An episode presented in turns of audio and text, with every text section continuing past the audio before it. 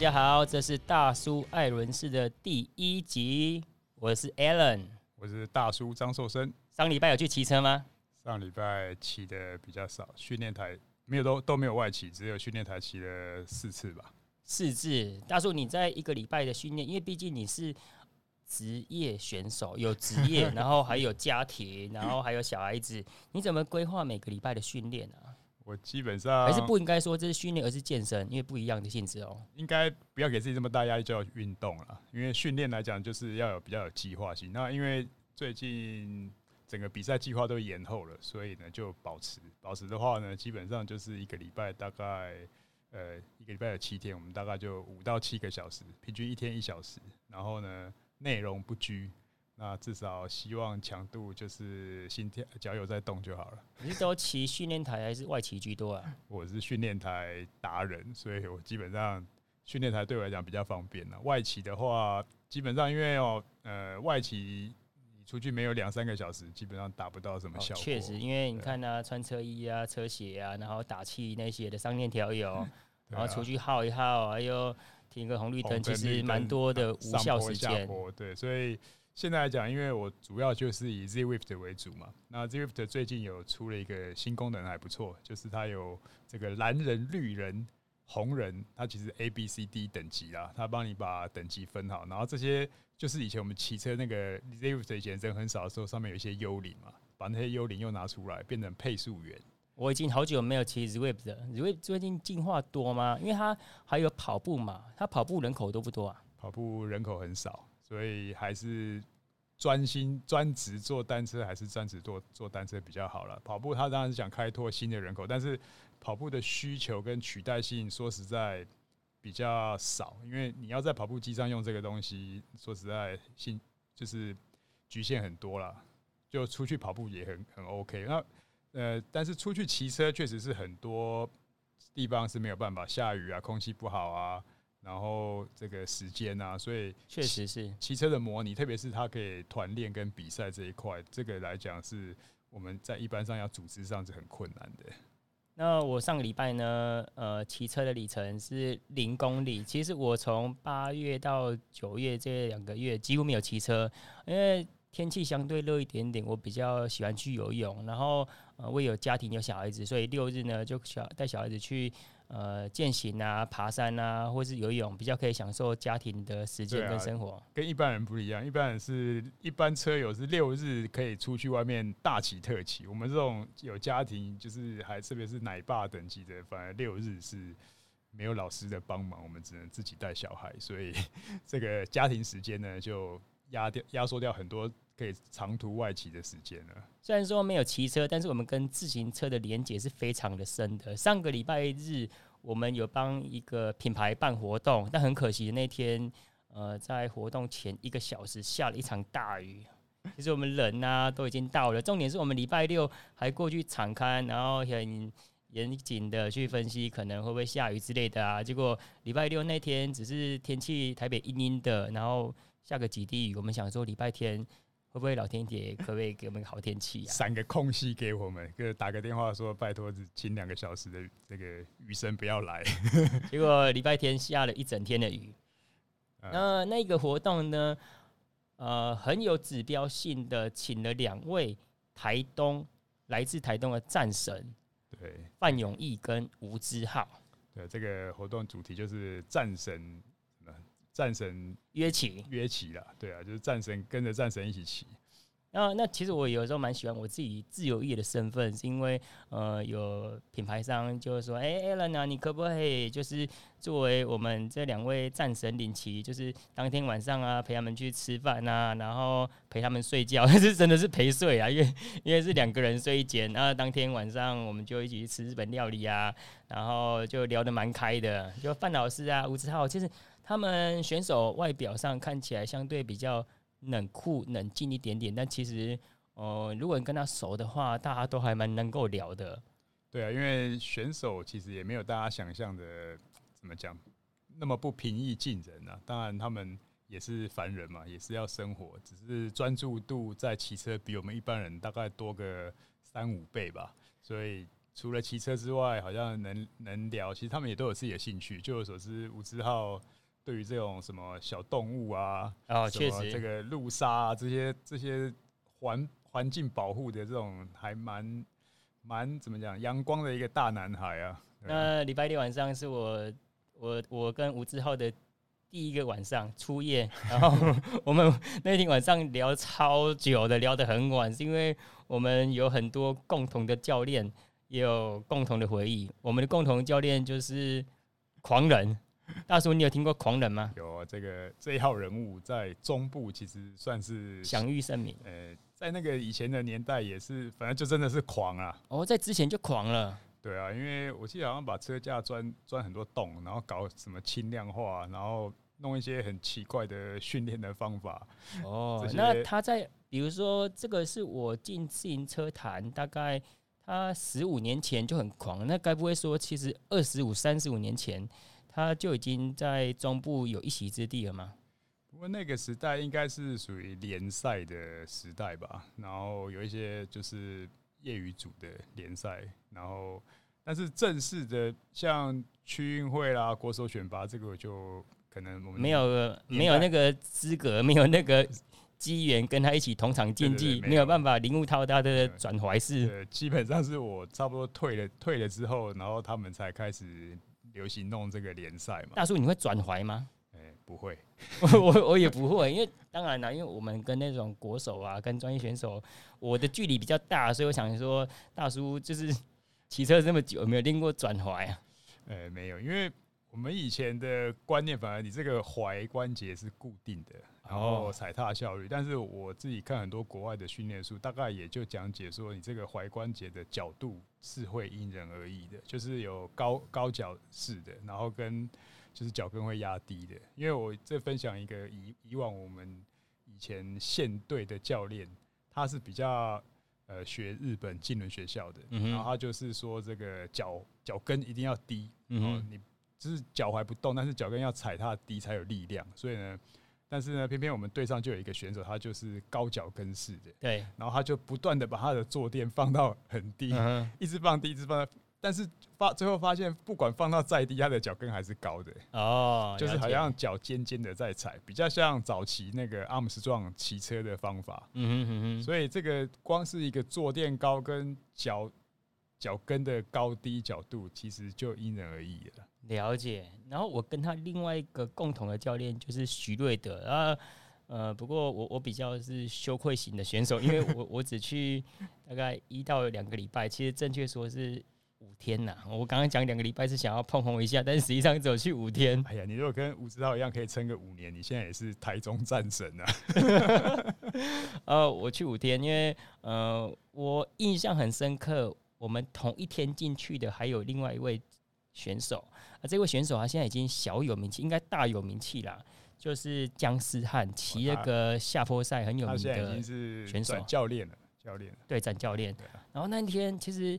呃，姜思翰那时候身材比现在更魁梧一点点，啊、呃，他骑车跟体力、骑车经验跟体力都不好，就是你可以看到说，在踩回转的时候，可能八九十回转的时候，就是屁股晃动很严重啊，然后就看到他身材这么壮硕嘛，我想说，这个人这样子也敢进台中县队，那时候叫台中县队。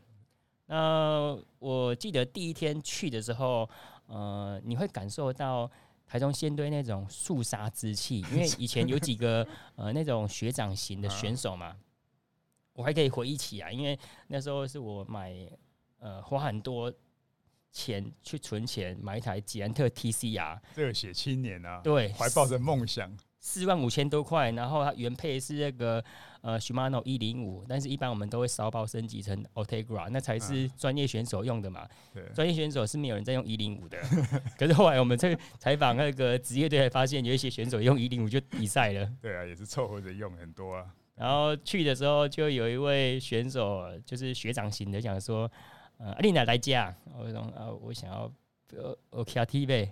OK 平啦，呃，就看着我脚车打量一下我全身的装扮啊，跟装备。啊，你台北偌济？我讲四万五，白痴，不要贵点。那时候你会感觉到说，哇，这个好像有这种很很严谨的学长学弟制，很狂啊，很狂很狂。我不知道大叔你们以前当选手的时候是有这种呃学长学弟制吗？学长学弟制有，这个还还蛮，只是北部的，因为我是在台北县，那北部的这个文化好像感觉比较没有那么直接啦，哦，就是也是会看，那但是呢，至少。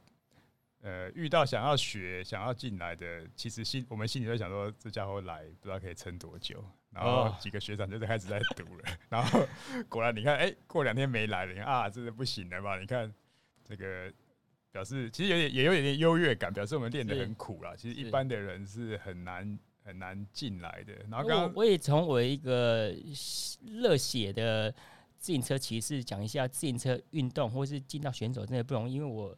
呃，老家住在台中市西屯区嘛，啊，呃，你要去到大甲训练场地那边，你光骑过去，他们是我记得是三点还三点半开练，等于是说我一点到一点半就是最热的时候，就要慢慢的归骑过去，而且中间你还要考虑到你吃午饭哦，等你吃饱饭哦，就已经有点血糖。稍微偏高的时候，昏昏欲睡，然后在大太阳底下要让爬一个大柱站过去啊，然后骑过去又被学长先先海 K 一顿，然后徐教练其实是蛮会讲故事的，他蛮会开示选手的，就在大太阳底下又在又这样子精神喊话十几二十几分钟，现在应该是比较短一点点的啦，呃呃就这样子，我们印象深刻是是骑那个，它有一叫河堤道。他去的时候时速大概是四十五十，我都还跟得上哦。啊，回程的时候，那个徐教练讲说，我印象中好像是三九十五吧。然后回转踩起来，齿轮比三九十五，对，就是要踩高回转。然后我看到我那个选手啊，就是回转数整个拉起来。一般我们没有经过训练过嘛，对，就向后弹射。呃，江思翰他真的蛮厉害的，他弹的比我更远。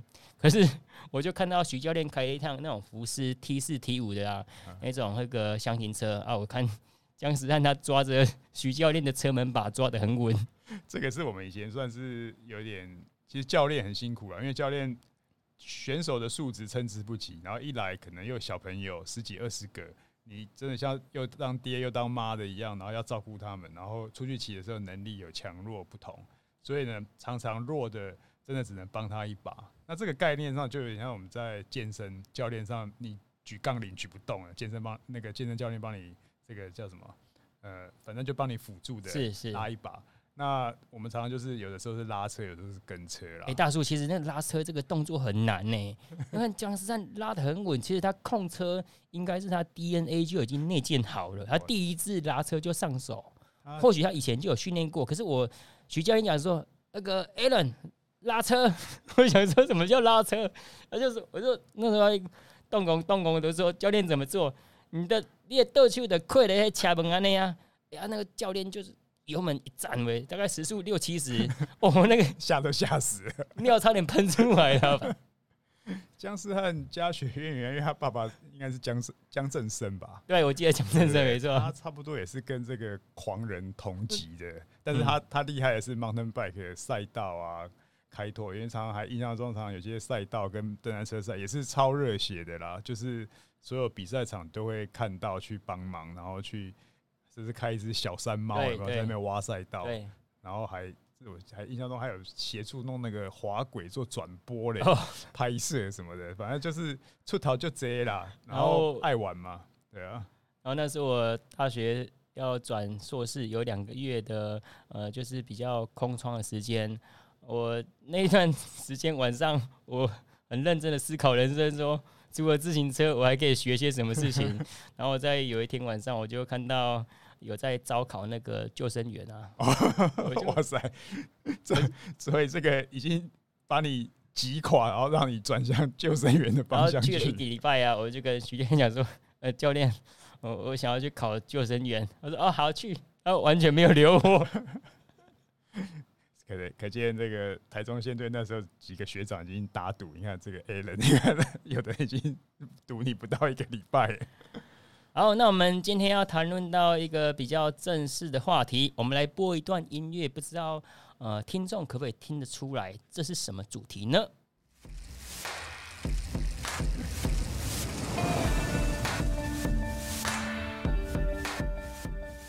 好大叔今天要讲什么呢？好熟悉的音这个前奏啊勾起好多的回忆啊。诶大叔我一直好奇说我们这样子用环发赛的音乐会不会有侵权呢理论上应该还好，因为我们也是讲环保的事情啊，所以不太会有什么太大的。其实我我自己这样子在看，因为最近有很多 YouTuber 他讲自行车的，可是我看他们都会引用，然后。他可能上面会打的 Tour de France，或是打那个其他频道的，比如说他在介绍 Track 的新车 Emonda 或 Specialized 的车子嘛，他可能在挂上 Specialized。可是如果今天我是用原厂的角度来看的话，我如果不喜欢你这位 YouTuber，或是不喜欢你这位 Podcast，嗯，我其实有权利去告你耶。对啊，这个就是最近的事情，就是前两年不是那个 Velo。那种很很出名嘛，他就是有在比赛中提供数据哦，瓦数，然后回转、心跳，然后甚至有一些影像。嗯哼，结果你知道啊，他就被 UCI 告了。是，哎、欸，大叔，其实这样子，我以前在写杂志的时候啊，关于这种非授权引用，我我们应该讲说，我们公司文化是相对比较谨慎的，除非说有得到对方的书面或是信件同意啊，不然我其实不太敢用。对，因为。图片、文字，特别是印刷出来的，就白纸黑字。那而现在你看，网络上也是，网络上你也被截图也是一样啊。可是这就是我们太老派变成大叔型的啊。对对对，我们就太太小心了，反而就是觉得好像放不开了。但其实我想，这个也也有很多种说法，什么你引用一个音乐，什么几小节以内是没有问题。不然你讲说抄袭，这个真的。连音乐创作的抄袭都很多啊，是，对啊，所以这个应该是还好。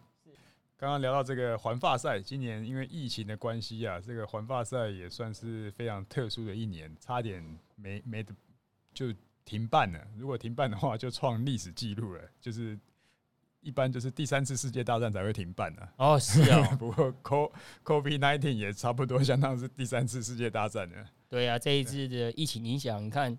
今年前半年度几乎没有办任何的活动赛事嘛，都已经延期到下半年度。对啊，所以接下来从环霸赛之后一个礼拜就世锦赛，然后接下来又环意、环西班牙，然后还有古典赛，就是全部的节奏都乱掉了。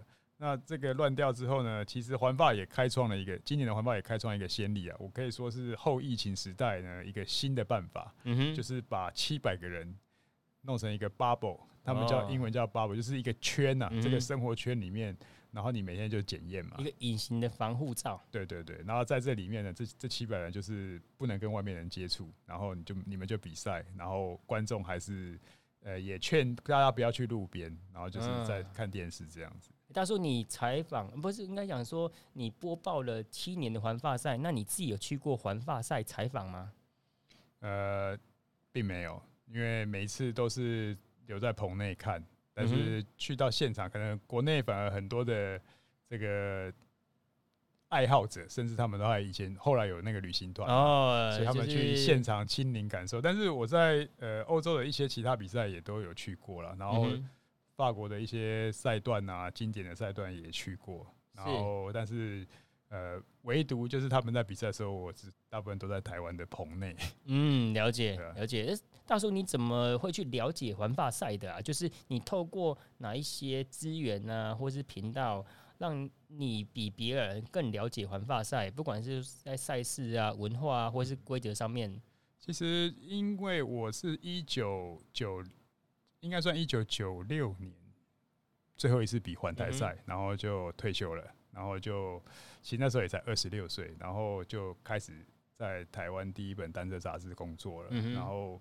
后续就开始有一些亚洲的赛事，最早就是从兰卡威，然后环兰卡威那时候呢，就接触到很多国际的记者，嗯哼，然后呃之后的联系啊、管道啊这方面都非常畅通，然后本身因为我有选手背景，然后对英文也还过得去，嗯哼，然后就变成说这这方面的相关联就好像一直有这个处在这个接口，然后就变成很多的资讯。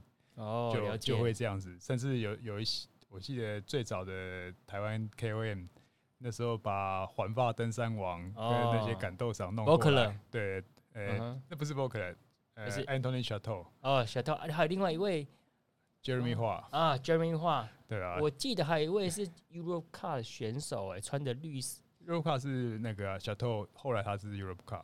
哦，对对对。然后在之前，其他甚至那个 Nardello Daniel Nardello 也来爬过台湾的阿里山，对，这些都是我做中间的媒介。啊，是真的，台湾有这些选手可以，呃，应该说有一些国际选手来挑战台湾的。呃，山路啊，刚好有那个大叔这样子引荐，让他们可以创一些记录。尤其是近几年，应该是二零一八年的台湾 KOM 吧？对啊，就鲨鱼侠泥巴里，整个泥巴里在前面刷新。对，他在前面爬的时候，我是坐在后面他的汽车上面，亲眼就这样看着他用这种超人的速度。哇，那真的把记录又推前了。对啊，所以呢，今年的环法就大概真的要讲我们那些选手什么歌功颂德，我们就。跳过了，大家已经讲太多了。那也相对比较严肃一点点，因为自行车，我一直觉得，虽然我们在媒体待了很长的时间，我自己觉得自行车比赛啊，四五个小时、一百八、两百公里的，其实精彩的片段，我自己都比较喜欢看，可能六分钟的 highlight 就来结束了。其实这个这个，因为自行车运动就是一个，你从外表是看不出来差异的，就好像水的温度一样，水还没有沸腾之前，你根本看不出来它是。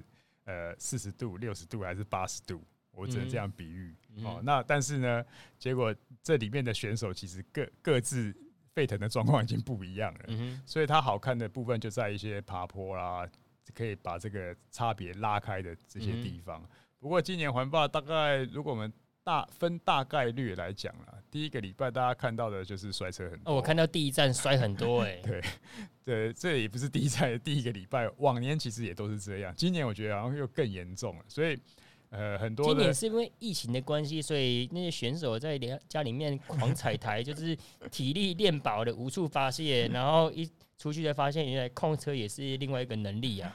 呃。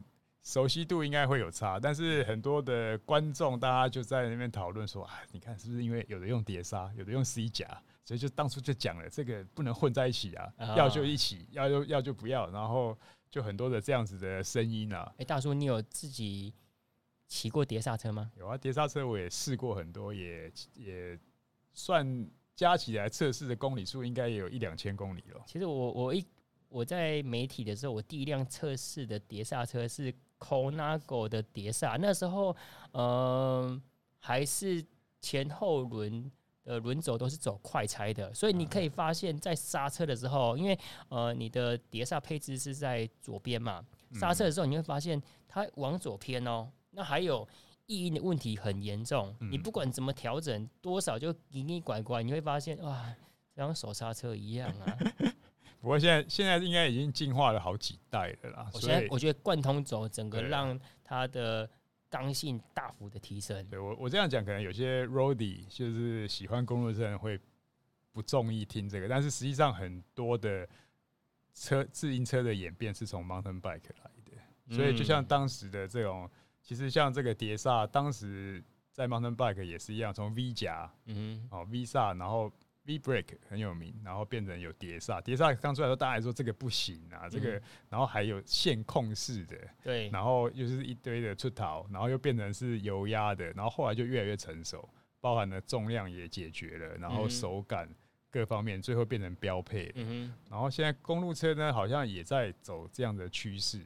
那当然，从一开始你这个快拆走没有全改嘛，还是用快拆的。对，那到后来用这个。贯通走之后，哎、欸，效果就其实还有一个过渡时间，我不知道大叔知不知道，Cannondale 有前面贯通走，后面碟，后面是一般的快拆。这个有时候车架规格没办法那么快的改变呐、啊。不是，然后我有了解到，呃，那个品牌的设计师。他就说，因为车架模具还没改，所以常常有时候赶着要新车上市又要有特点。欸、改前叉模具相对简单嘛？对啊，前叉采购甚至呃选择有很多啦。那但是你车架的部分搞不好已经已经做了，甚至还有一些库存的这个钩爪得得把它消耗掉。我其实我想到碟刹，我就。头有点痛，是因为我们在骑车都已经快二十年时间，大树可能三十四十年时间，我们以前的装备啊，以前的资源都是投入在西甲的，那我们如果今天全部叠刹世代来临，我那边旧的东西就只可以变成经典的往事了。不会啊，这个光是从十速升级十一速，现在要十二速，这一代一代也是在变。不过好消息是，对不对？冠军 Pogacar 还是骑 C 加，所以 C 加还是还 OK 的啦。哦，对对对。但是我觉得乡民在讨论说这个到底是、欸、大叔，我们来证一下这一位冠军选手。他是 Pogacar，对，P O G A C A R C A R，但是那个 Sean Kelly Eurosport 的主播会念的 Pogacar，对对 对。那但是他们是卡卡，为什么会有这样差异呢？斯洛维尼亚的选手啦，你如果用他那个，其实它上面还有一个音，对，他他其实真正的名字，它上面还有一些小符号，是，所以像 Roglic，对。那个 C 也是有气音在里面哦，不然我们正常英文念会是 Roglic，对啊，所以还是 Roglic，对啊，哇，这个真的英文名很多哎。大叔，你那时候在播报环发赛会特别注意这些英文发音吗？或是呃外来语的发音吗？呃，这个我们当初比较会 follow 的是 Phil Liggett，嗯哼，就是说这个英语的。因为他是英国人，然后他跟 Paul Sharon 两个人搭档，但 Paul Sharon 后来过世了。嗯，就是 Phil Liggett，因为他帮 NBC 还有其他的，他的算是最标准的，嗯、但是他是英语系的。嗯、但是你可以注意到这两年的这个有 Brian Smith，就是呃 Eurosport 这边的，嗯、他的发音就是完全照选手当本国的，因为他的专业，他的理由是说我不要教你念这个人的名字，嗯哼，结果你。将来有一天你到他面前，你念他的名字，结果是错的。嗯，大叔，我们刚刚讲到碟刹车，我们下一次来 call out 一位选手，就是从西甲转到碟刹的，问他看看这些心路历程。然后我们要找一位尽量没有赞助商在后面 endorse 的选手，因为不然他一定讲说碟刹好啊，碟刹没有啊，碟刹呱呱叫，呱呱叫，听听真话。但是就是，欸、其实我就我，因为我以前在品牌上待过嘛，嗯、呃，有有蛮多的啦，有蛮多选手都还是比较偏好西甲一点点哦。目前的今年的情况是这样子，后来或许明后你会改变，但是今年很多选手都讲说，他最在意的就是有异音。对我我我觉得这个是在一个过渡期啦。就是整个来看，这两三年的转变，其实公路车的很多的规格还是在一个过渡期。那也许这个成熟稳定之后，它就会更好。那但是呢，像我们现在喜欢 C 甲，还有喜欢十一速，因为它现在是最成熟的时候。然后我宁可待在这个区域，然后等着到下一个阶段更成熟，我才换。嗯，啊不太敢贸然进。当然。当然，这个因为我也不想解决很多的问题，是。然后，所以刚刚聊到说，那这些摔车是不是因为 C 夹还是因为碟刹？其实说真的，最终的还是你的制动力，嗯哼，对，大于你的，就是你刹车的力道大于你轮胎的这个抓地力，抓地力，嗯，那你就肯定，我看那些摔的很多情况，真的那个雨势是很大。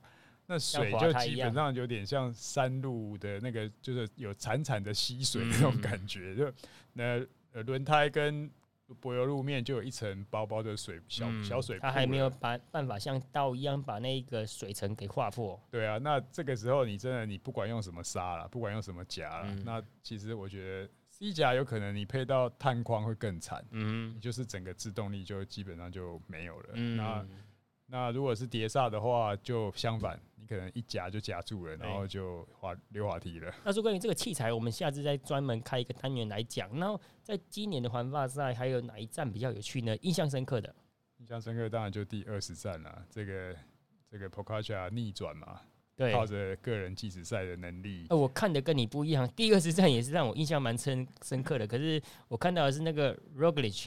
他的帽子好小一顶哦，怎么会发生这个情况啊？我在想啊，这个应该是厂商赶工，临时赶快做出来，有一些可能新品，然后有可能即使知道小，甚至有时候，嗯，因为在这种比赛的张力之下哦，各种人会献计策，献计策。哦，我告诉你，这个小的安全帽风阻可以降低，CDA 可以降低多少？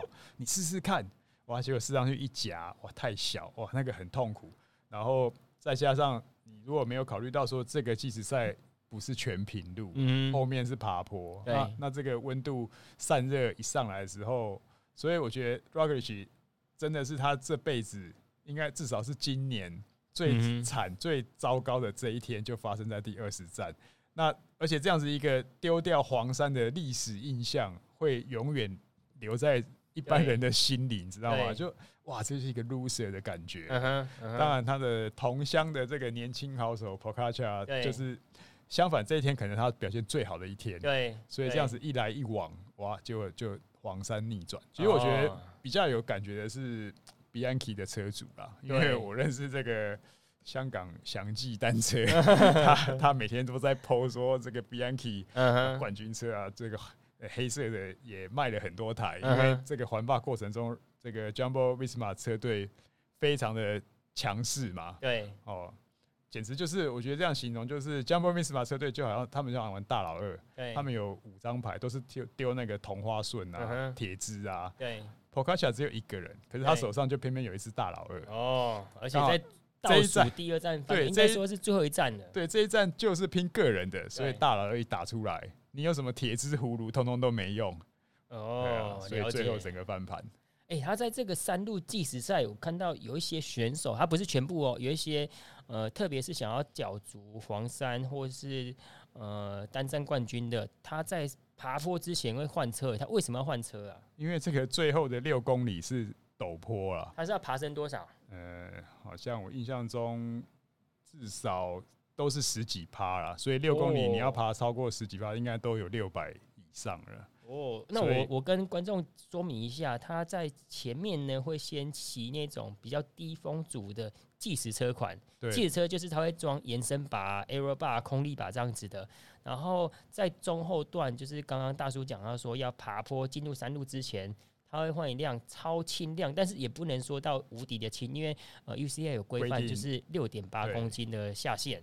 对，因为它最轻不能低于六点八，可是我重的时候我没有管你啊，所以平路的时候最差异最大就是后轮的那个碟轮。它那个重量差异会到多大？比如说计时车跟这样子六点八公斤，呃，至少会加到甚至八点五到八公斤左右，就是如果全平路的车啦。嗯，大概八公斤左右。因为你的手把是那种计时把嘛，然后差异最大，光一个后轮就快一公斤了。嗯，所以这这一个你一个后轮就抵以前前后轻量的超快要一个轮组。对对啊，所以就变得我前面要用空力的优势，尽量降低风阻，然后呢后面呢就变成是这个呃。用轻量去对抗地心引力，嗯哼，所以这中间就变得有有一个精彩程度，就变得好像那个 F1 进 pit 道，对，然后然后要换车，那换车因为是动态的，所以连机械师车队有的像 Pogačar 的车队其实还特别训练过，嗯哼，对啊，所以呃，因为今年环法赛也特别，只有一站的这个 ITT 就是个人计时赛，所以他把这个有。平路有爬坡的路线综合在里面，其实这在之前的一个好像世锦赛也有曾经有过这样，所以那个换车区就变成是另外一个看点，一个亮点。哇！考验团队合作，然后画面上也很很特别。但是如果今天你是比环发赛的选手，你会换车吗？呃，如果呃，就你看到那个地形的变化跟那一站的竞争选手。然后，而且你的秒差又在一分钟，你会换车吗？如果是这么竞争激烈，如果是处于一个非常激烈的竞争的总，特别是总成绩的，或者是想要去争单站的，一定会换车。那如果针对这样子的赛况，然后秒差这么小，你会跑两次吗？比如说我们在赛前呢，我就去环法赛，就是根据第二十站的地形，先跑一趟全计时车来跑。第二次就是我也我的技师对车都要 stand by，然后在那个山脚下就是模拟那天赛道会发生的情况来做。理论上是不用不用去测，特意去测两次就会知道，一定是换车会比较快。怎么说呢？因为这个六公里的爬坡，你你怎么算？呃，可能你时速就算二十几、三十啊，以 Pro 的速度，你也要花到十几分钟啊。嗯、所以超过十几分钟的时候。你换车的这个秒数，可能只是用掉了，呃，快一点的话，可能损失个十到十五秒。嗯，然后，但是你你今天如果继续扛这个时间有十二十分钟以上的时间的话，嗯、你换算起来一定是换车会比较划得来。嗯，所以大家他们是这样子盘算啊。嗯哼。那当然这里面有一个特例啊，那个杜莫林，嗯哼，他就整路他就没换了，整路的这个 TT 车骑上去，然后还前三名，所以他也是能力蛮不错的。不过我觉得这有时候是车队的资源跟运用的这个，我不知道怎么讲，就是呃，如果让他换车，他当然会。也许会更快，不过选手有时候也有个人的这个习惯，因为我在加拿大拍比赛的时候也拍过多莫林，然后那那个第一站也是一个爬坡的站，嗯哼，结果他也是一样，这样他就是 TT 车直接扛上去，然后还拿冠军。多莫林他有拿过世锦赛冠军吗？世锦赛有，世锦赛冠军有啊，就是 TT 的计时赛冠军，我那也是非常的强哎。对啊，所以只是说，哎，大叔，那讲一下 Pogačar 他是何许人也？怎么可以干掉这些世锦赛 TT 的冠军呢、啊？而且他今年超年轻的，二十一岁。对啊，就是就是这个环法赛隔天，就是环法赛拿完之后的晚上，他才满二十二岁，所以他就 Let's Party。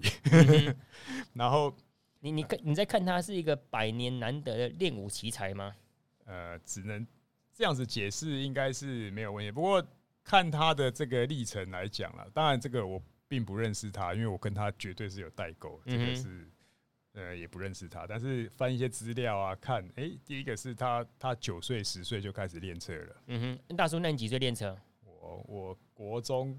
快毕业才学会骑脚踏车，对啊，国中快毕，我我记得我国小的时候，因为我我们家以前是开机车行的，所以我接触两人两轮算是比较早。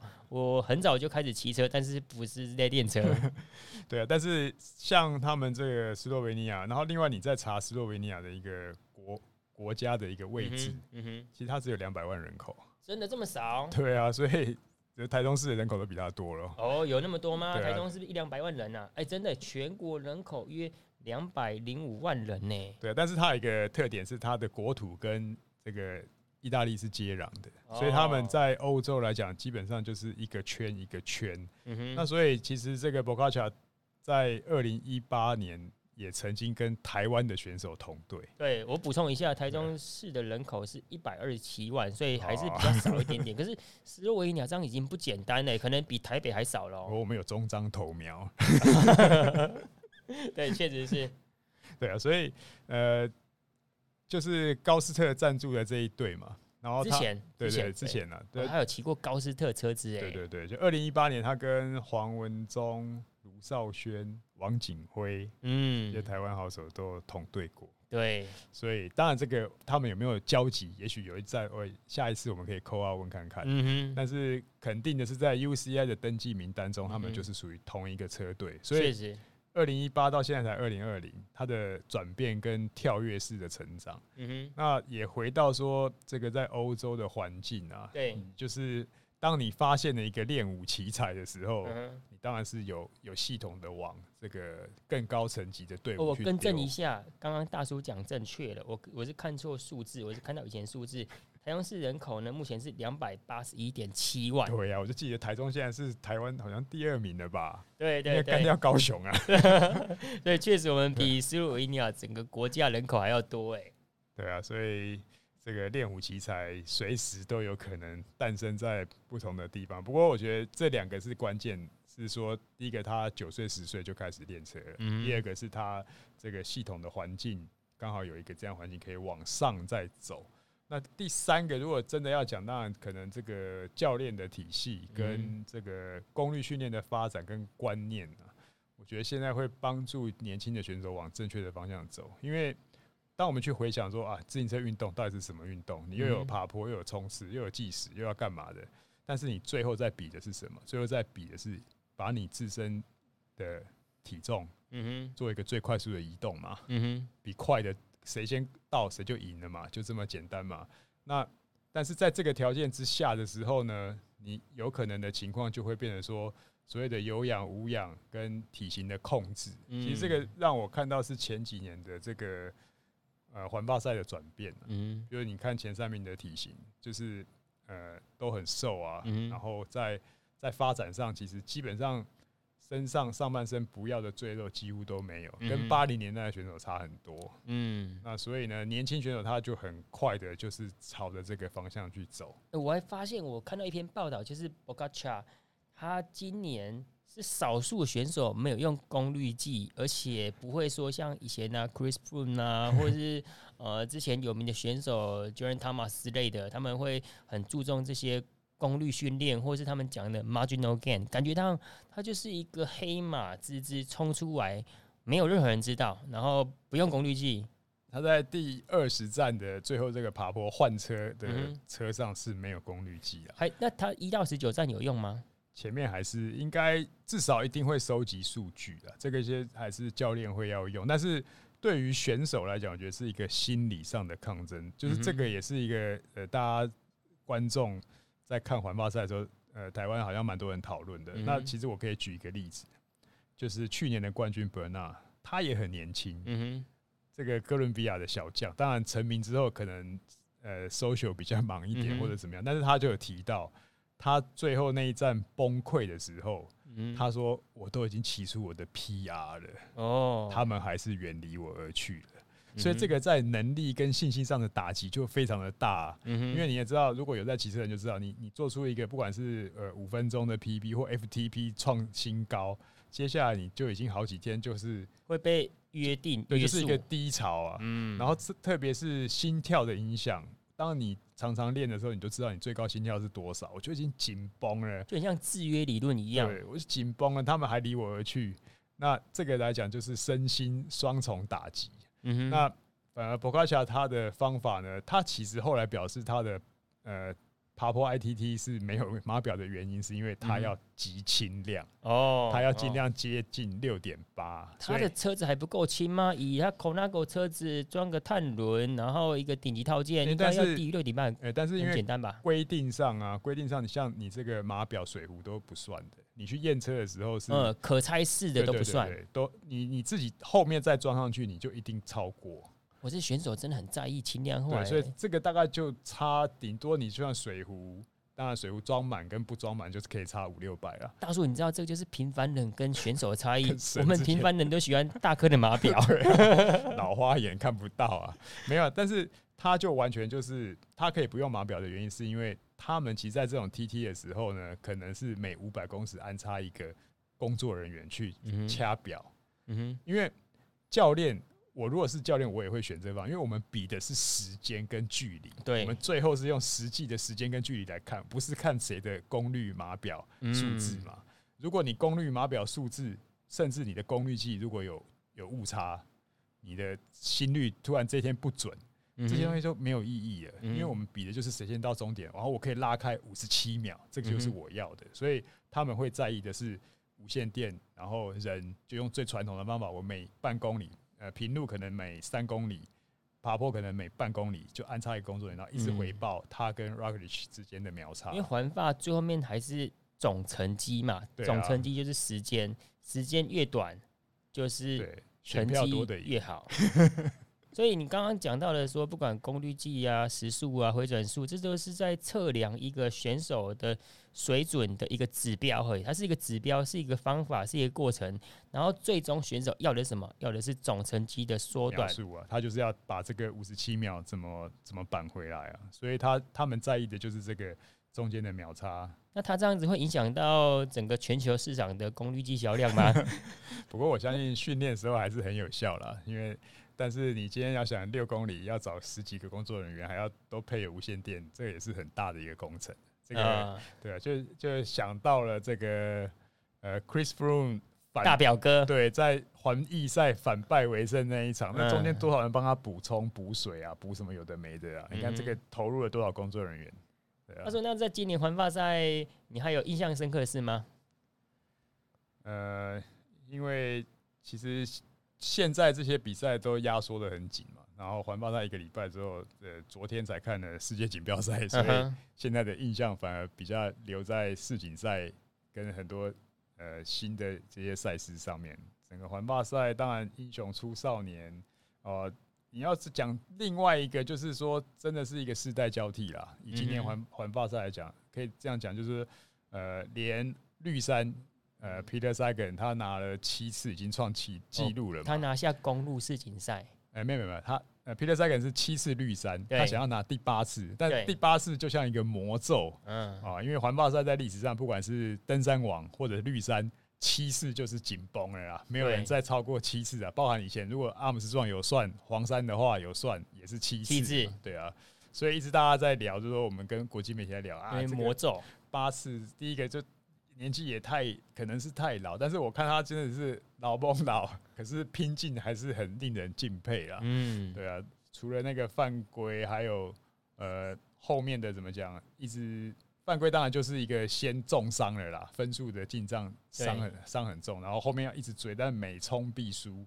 那个 Sam Bennett 从爱尔兰来的还是蛮厉害的。嗯、那当然，另外一个就是说现在的冲刺的形态跟不要说。很久以前，光是两三年前就不一样了。嗯、因为你知道巴黎最后一站，你如果把回回放从最后近一公里、嗯、那个红色小箭头的那个对呃 London Roche 不是那个那个叫 Flag Roche、嗯、红旗的那一个地方，最后一公里到终点，你知道他们才用了多少时间吗？五十几秒。对啊，五十七秒。五十七秒，然后一公里。对啊。那如果乘以六十的话，超过时速六十啊！所以这最后一最后一公里就是时速平均时速都六十以上了。那所以其实我在自行车，我算是一个乡民。我常常在 FB 啊，或是 Mobile 零零看这些，我我也很想要发文说，我也可以骑时速六十啊，但是下坡 不会啊。好像之前有一个什么中山北路可以飙多少的，是不是？对啊，反正就是扎扎实实的，这个就是五五十七秒，然后。所以你会看到最后冲刺的这种弹射，没有以前的那种，呃，好像前面有一段先可以找个位置卡位，然后躲。其实现在基本没有，最后两三百公尺，他们弹射的感觉也不是很大，因为你呃从六，因为这个六十是平均时速嘛，所以到最后阶段，其实我觉得他们那个速度大概都六十五，所以都已经接近极速了啦。所以真的在比的就是说，你是第一排的，第二排的。这海景第一排的确实能力就要好好很多了。嗯，那大叔，你刚刚讲到说公路世锦赛，我们要再另外开一个单元吗？还是这一集你可以快速的总结一下呢？快速的总结哦，总结这个阿拉菲利，当然呃拿下总冠，呃拿下今年就是他有一年份的这个彩虹衫可以穿的嘛。嗯。那当然大家都看他很神勇，对。可是呢，如果你把它跟环发赛连在一起看的话，你就会大概知道这个原因了，因为。呃，领先集团里面他单飞，那、嗯、后面有五个在追他。对，那其实这后面五个里面呢，好像有四个，对，有四个是比了环发赛的、嗯，加上阿拉菲利也是比了环发赛的。所以呢，其实大家的消耗都很大。就是说，呃，但是你可以看到阿拉菲利如果回溯他环发最后一个礼拜的成绩，其实他是比较放松的，包含他的 TT 他也没有在拼。所以那里面呢，就只有这个比利时的 WVA 跟那个 Roglic，嗯，他们在 ITT 是拼的很猛。对，所以我觉得整个总结的话，我觉得里面最有实力跟未来比较好的是 WVA 比利时的这个选手，嗯，那也是世锦赛拿第二，因为他 TT 也拿第二，对，然后公路赛也拿第二，对，然后环法的 ITT 他拿第四，所以等于八天里面，他已经经过这么多高强度的比赛，他还能够。站在前面战斗，我觉得这个是、嗯就是、总结来讲的话，Van Aert 他在环法跟世锦赛这么多天的征战之下，环法总共是二十三天哦，二十一天的赛事加上两天的休息，加上说呃这个公路世锦赛，所以他总体的战力是很不错的。对，但是有可能就是车队国包含这个商业队伍跟国家队对他要求可能都是太太多了，就变成说目标没有很。精准，不像。但是如果说你是选手，你会聚焦在一场赛事吗？呃，会啊，特别是现在年纪大，你也只能聚焦在一场赛事啊。而且高就这么多，对啊，没得杀啊。对啊，不像这个 WBA 这个高实在是太多了。然后，但是我觉得他比较可惜啊。而他为什么会做这样子的决策啊？决策我觉得应该还是要听队经理跟教练的吧。可是 Van Aert 他本身在古典赛的能力是非常的强的。如果他今天聚焦在环法，应该拿个单站，或许很有机会。为什么要把整个站立时间拉那么长？我觉得像环法最后二十站这个 ITT，当然也是想拼个单站嘛。那、嗯哼啊、你你拼跟不拼，我觉得这个在那个当下其实是呃，绝对还是希望要往前拼。可是你拼完才知道，哇靠，这个 Pogacar 这么厉害，赢我们一分二十一秒。对啊，嗯、那根本就没，就是还差一截，那你只能失望啦。但是在接下来，我觉得比较比较那个一点是说，他的世锦赛的计时赛。他也拼了，可是就出来一个这个这个意大利地主选手，场地四公里计时赛好手，对不对？刚纳就把他干掉啊！嗯，因为这个他们家专项嘛，所以这个时候我觉得世锦赛的这个 TT 的这一场，我觉得真的就是因为可能在选手，特别是像他年轻，然后还没有很定型的时候，教练就觉得他机会很大，就会一直拱他。可是这样拱。就是抱了一堆苦瓜回家而已啊，嗯、回家只能苦瓜熬汤降火气而已。因为你拿这么多第二名、第四名，没有人会记得你。几年之后，人家还是记得啊，这个阿拉菲利多帅啊，对不对？对，法国人二十几年没有彩虹山，对，没有拿过世锦赛了，对啊，从一九九七到现在，你看多久了？嗯，大叔，那关于环法赛，你还有要补充的吗？呃，差不多了，因为歌功颂德，我们就少少讲，反正应该是大家。乡民看的东西有什么疑虑的，我们可以来来聊一聊。对啊。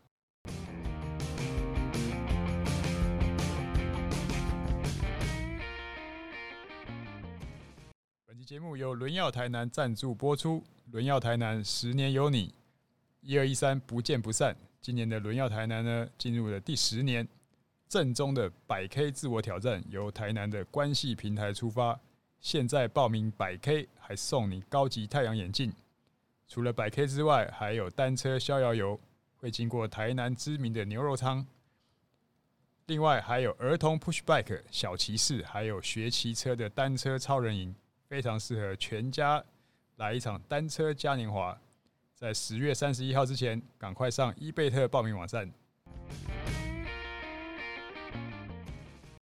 我们节目来到最后一趴，我们这一次要讲的就是有关于国际最近车坛上关于器材啊、赛事上啊。大叔，你有看到什么有趣的吗？嗯嗯，好像听说有个十三速都跑出来了，是吧？十三速，我其实是有看到上个礼拜才发布的 Campagnolo，我们就讲它 Campy 比较亲民一点。其实 Campagnolo 这个名字还不是很好念，对，牛肉。是这样子吗？想到台南牛肉汤。哎，以前你们选手的时候怎么念这一段字啊？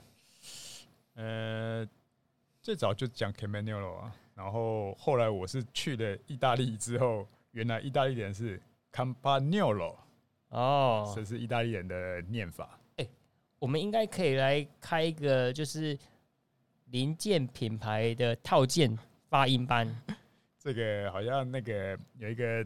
登山车的 YouTuber Ian 好像有做过哦，真的吗？对对对，这已经有人做过了，但是他他会比较 focus 在 mountain bike 的品牌了，啊，因为很多法法属的，然后有一些其他，好像他在法国念过书啊。我我之前去拜访苏联，然后一开始我怎么念这个品牌，你知道吗？它是英文是 S R A M 嘛，嗯，所以我都会讲说 S R 它不能够接在一起的。对所以我想说 S Ran S Ran，然后我记得我们公司说，Alan，你英文好像不是很好哦。我们公司叫 Sran，就是速联 SRAM，就是连在一起这样子。那其实很多品牌名都还是有他自己的发音方式啊。对，因为那个时候有有可能有很多的 Ran 吧。对，然后 电脑业有很多的 Ran。Shimano 最热门的套件 Ultegra 啊，啊有人讲。啊，阿提瓜，阿提瓜，阿提瓜，瓦地瓜，不是乌提瓜啊，很多种念法。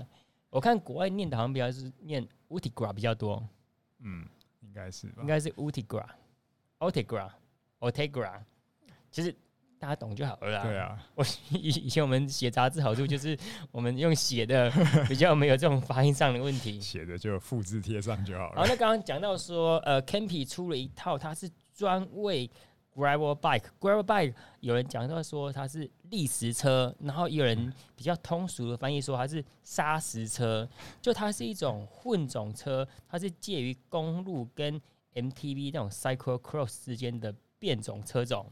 大叔，那种车子它跟 cycle cross 像吗？其实如果你要讲 cycle cross，就是真的是公路越野赛，这个历史也很久的。这个 UCI 有有这种车都很久以前，到现在也都有比赛。冬天选手就用这个比赛。那差异会在于轮胎吧，就是当然胎宽是差不多，抓二十八，可是胎的就是还有颗粒啊。那这种 Gravel Bike 跟 cycle cross 这两者之间还真的不是很好去做一个分野。哦，其实这我刚好能够小小的解说一下。Gravel Bike 呢，它目前没有很 official、很正式的比赛，它是专为业余爱好者而生的。嗯，那它目前呢是应该以前有一个品牌，呃，不是以前呢，我就老实说，就是以前我们。呃，我前公司它把它定义为 A G 叉 A G X，就是 Adventure 这种冒险车款的。G 就是 Gravel 这种呃砂石车的，跟那个 X 就是 Cyclocross，它是把 A G 叉定义为这三种是那种挑战户外越野的骑烂路的公路车骑士。那这三个呢，它跟传统的公路车有一个很大差别，就是它会装。装比较宽的胎，嗯，然后等于是说，我今天要骑越野，我就换宽的胎。我今天如果想要竞速型的呢，我也可以换比较窄的胎。所以有一些国外的，因为这种 gravel bike 啊，或者是 cycle cross，在亚洲其实应该只有日本或是很少数的国家玩得起来。像台湾的话，应该是没有地方玩，在台湾都喜欢爬武岭啊，骑一些比较竞速型的路线嘛。这个哦，真的我可以讲两句，因为。如果你有去过美国，而且你是要到那种中中西部，因为我自己在美国就是开车也蛮长的经验跟时间，我记得环密苏里吧，还是反正就是也是经过密苏里、Kentucky 那那一段，因为我们比较早年去，最早我们还是翻地图，然后后来有那个 GPS，就是那时候还是不是 Garmin 用 TomTom，嗯哼，然后我们设定之后。它就不管三七二十一，可能设定有误，它就最短距离。所以当你看到那个地名路线，它叫你引导是一个单单独一个英文字，比如说这条叫 K，嗯哼，你转进去完蛋了，它是土路。哦，对，它不是柏油路的，它不是柏油这种高速路或者沿一般路，然后但是它可能就是横向有一些路，所以我我觉得就是在。哦，在特别在美国，那这种 gravel bike 它就是反正我什么路都可以骑，嗯、因为我骑的柏油的路，所以台湾的车友其实蛮幸福的，嗯、因为政府连山里面的铺装好，对，连山里面的林道都帮你铺成 这个柏油路、柏油路的，所以呃比较没有这种机会，而且这个这个土路哦，一进去其实那个距离是很恐怖的，嗯、不是不是大家想象中可能一小段。那我们会讲到 Campy 它出一乘十三速 Gravel 套件很重要，是因为你看到说，几乎各个大厂应该说传动三雄都已经专门为 Gravel 做一套套件了。嗯，第一个记得没错的话，SRAM 先做。再来是 Shimano，Shimano 也做。那 Campy 呢？我们印象中是那种比较 hardcore，那种比较有 traditional elegant，对，比较重视那种力与线条啊，比较优美的那种西甲的。可是他也是做碟刹的嘛，对不对？对。就是连 Campy 他也来想要在 Gravel Bike 做套件占一席之地啊！我觉得这就蛮有话聊的。啊，其实以我们业绩来说，Gravel Bike 在欧美，尤其是特别北美国家卖的非常的好哦。对啊，因为可能也是想后发先至吧。这个反而有时候牌压着先不打出来，先看看整个趋势还有规格，定定盘之后才比较有一些明显的动作，反而是可以节省很多成本。还有你面对消费者的时候，呃，之前最早贴那个公路。这个油压碟刹的时候，我我印象中最早一批就 就很，当初试车也都很好，嗯，但是量产之后就发生漏油的问题。哦，了解。我自己是有骑过 gravel bike，那可能没有找到合适的场地，因为台中市呃我们路都铺的很好嘛，啊，再来就是玩的比较重口味，就是超级巴，所以没有那种呃适合这种混种变种车款，相对就是有点公路、有点速度又可以越野的路况可以去走。或许我们还没有发现呢。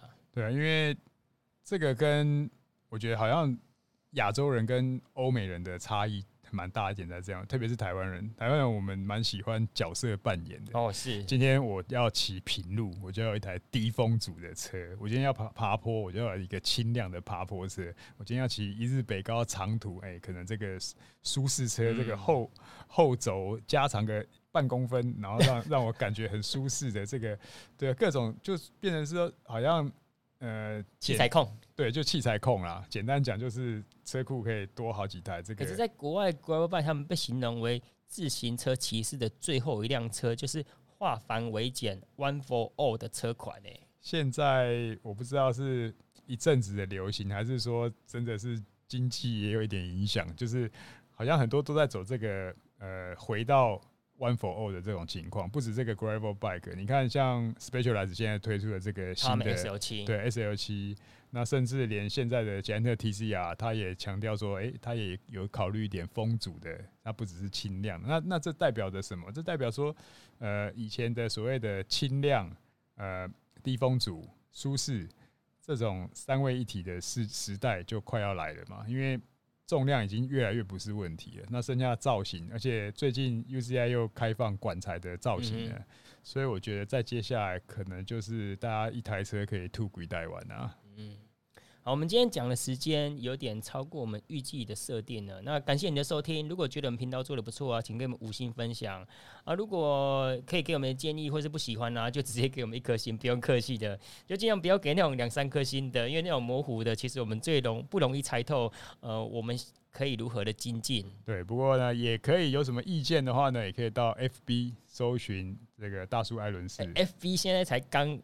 粉丝都零呢，你还好意思讲吗？呃，没差，我们很快就会有很多的粉丝，会有这个信心。呃，对，我们就是有这样子的信心，因为我们有一个断舍离，上面有不错的这个，因为我们骑车都很久了，所以身边手边总是会有一些这个好康的东西可以拿出来分享给大家。哦，我是最近在整理工作室，我有一些东西在整理当中，我们发现说，哎、欸，我太太在讲说，哦，你能骑车的东西还蛮多的，哎。对啊，什么衣车衣啊、水壶啊，但人就一个，也就就是这样。所以我是觉得，呃，与其放着没有用到，我们就拿出来这个送给大家，对啊，反正详细办法，物尽其用。对，详细办法呢，就大家去这个脸书搜寻“大叔艾伦斯”，就可以看到我们怎么去做这个呃抽奖的这个玩法。好，请大家多多支持。我是 Alan，呃，我是大叔。好，拜拜，拜拜。